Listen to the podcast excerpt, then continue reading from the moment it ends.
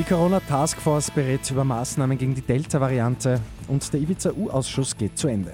Immer 10 Minuten früher informiert. 88.6 Die Nachrichten. Im Studio Christian Fritz. Die Corona-Zahlen in Österreich steigen weiter an. Mit ein Grund dafür ist die Delta-Variante. Bereits rund 90 Prozent der Neuinfektionen sind darauf zurückzuführen, schreibt Gesundheitsminister Wolfgang Mückstein am Abend auf Twitter. Eine Verschärfung der Maßnahmen ist also gut möglich und das eine Woche bevor eigentlich weiter gelockert werden sollte. So war zumindest der ursprüngliche Plan der Regierung.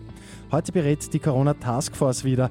Laut Kanzler Kurz soll es hier vor allem um ReiserückkehrerInnen und Nachtgastronomie gehen.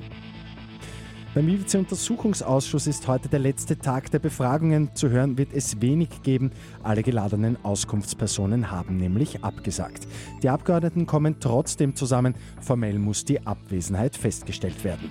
Gegen jene Geladenen, die ihr Fehlen nicht ausreichend begründet haben, sollen Beugestrafen beantragt werden. Bei Lotto 6 aus 45 hat es am Abend keinen Sechser gegeben. Am Sonntag geht es bei einem Jackpot um rund 1,3 Millionen Euro. Und mit ein wenig Verspätung, etwa drei Wochen, Jetzt wird die Kizea Marille aber geerntet. Die gute Nachricht zum Schluss. Weil der Frühling recht kühl war, ist die Ernte heuer etwas unter dem Durchschnitt. Dafür aber ist die Kizea Marille heuer größer und in Top-Qualität. Mit 886 immer 10 Minuten früher informiert. Weitere Infos jetzt auf Radio 886 AT.